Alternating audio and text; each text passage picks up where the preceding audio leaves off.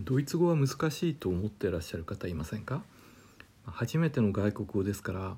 もちろんある程度は基本的な文法事項とか基本的な単語を覚える必要はあります。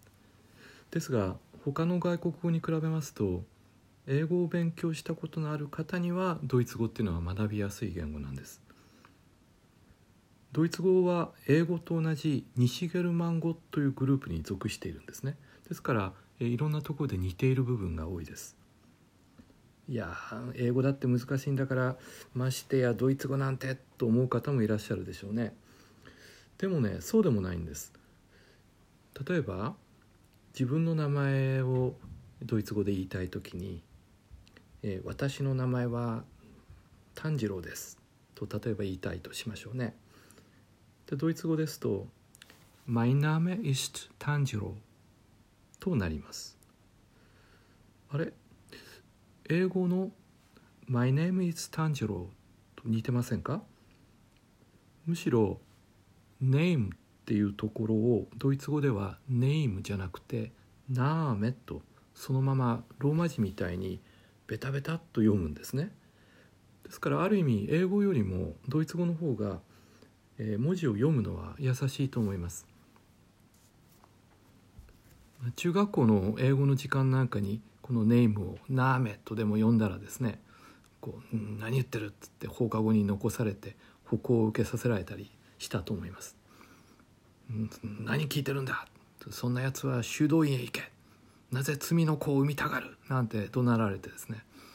こうハムレットのオフィリアみたいな気持ちになった方もおられるでしょうね。でもドイツ語ならそんなことはないんです「ナーメ」が正解です。ですからこの講義を聞いている中学生の皆さんは英語の時間にこのネームを一度「ナーメ」と読んでみましょうね。でその先生が怒って「何聞いてんだ修道院へ行け!」と怒鳴ったらですねあこの先生はドイツ語は知らないんだなと思えばいいでしょうね。でそうではなくて「あナーメだとドイツ語になってしまうね」これは英語だからネームかなと言ったなら尊敬できる英語教師だと思います、まあ、信じてついていってください、えっと、この講義では毎回ドイツ語で何かができるようになっていただこうと思ってるんですけどね。今日の講義を聞いてできるようになるのはあこのラジオトークの使い方もちょっとずつ慣れてきました。今日できるようになるのは自分の名前をドイツ語で言える、うん、これです。ちょっと練習してみましょうね。例えばうちの福太郎がドイツ語で自分の名前を言う時自己紹介する時はどうなるでしょうか？そうですね「Mein Name ist 福太郎」となります。さてちょっと実は今日はすぐ私の隣に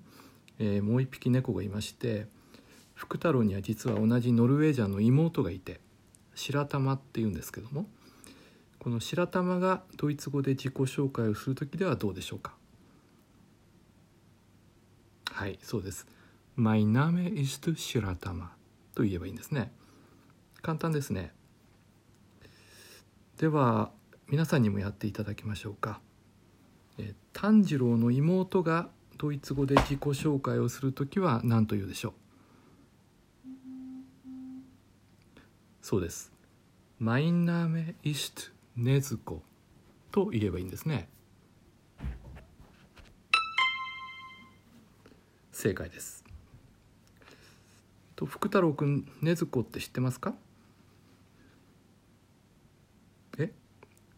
ネズミなら知っているネズミっていうのはねドイツ語だとマオスというんですねさて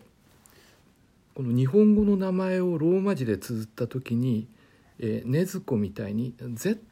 ですね「Z」が出てくる場合はちょっと注意が必要なんです。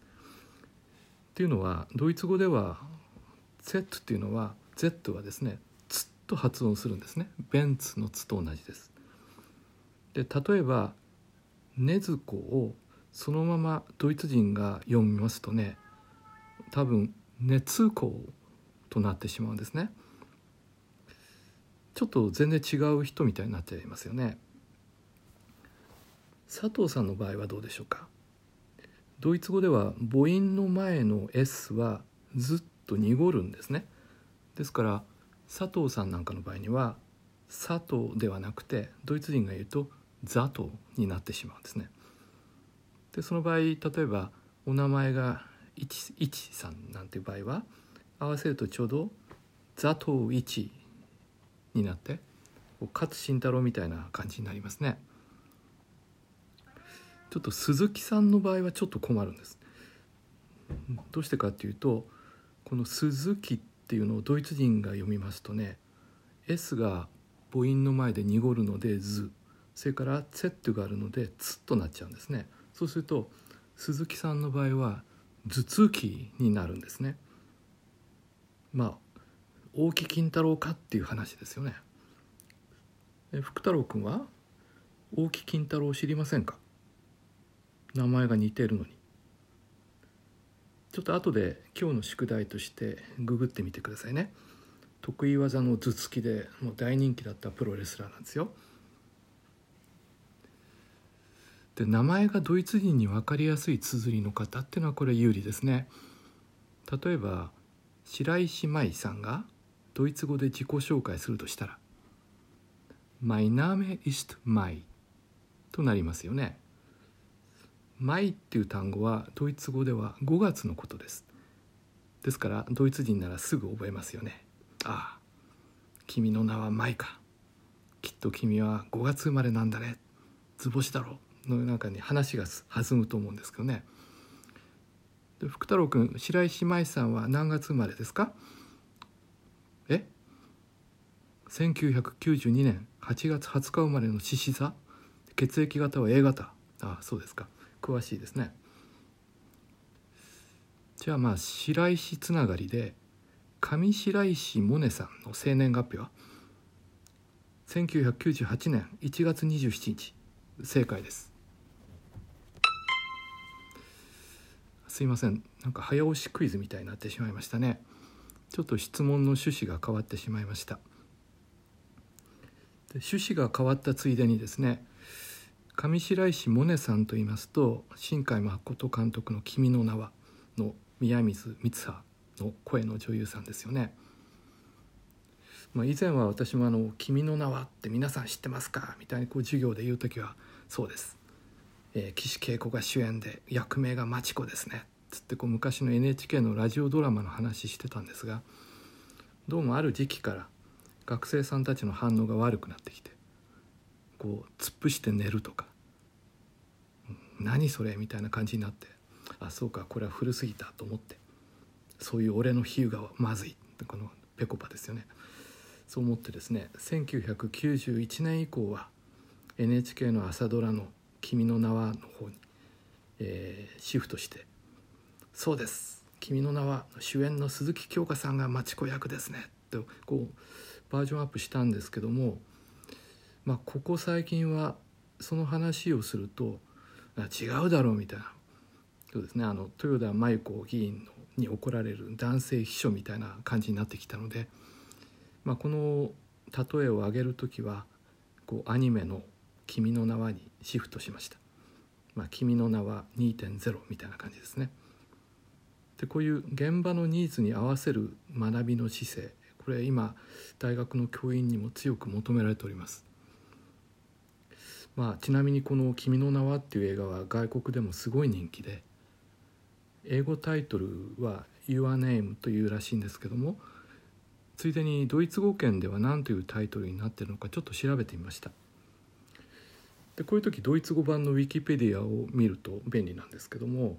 それ見ますと「えー、君の名は」のドイツ語版のウィキペディアでは、えー、このタイトルが「Your Name gestern heute und für immer となってます。Your name の部分だけ英語で後の副題の部分がドイツ語が組み合わされてるんですね。でドイツ語の部分の意味 gestern heute und für immer っていうのは昨日今日そして永遠にっていう感じですかねもし「Your name」をそのままドイツ語に訳しますと本当は、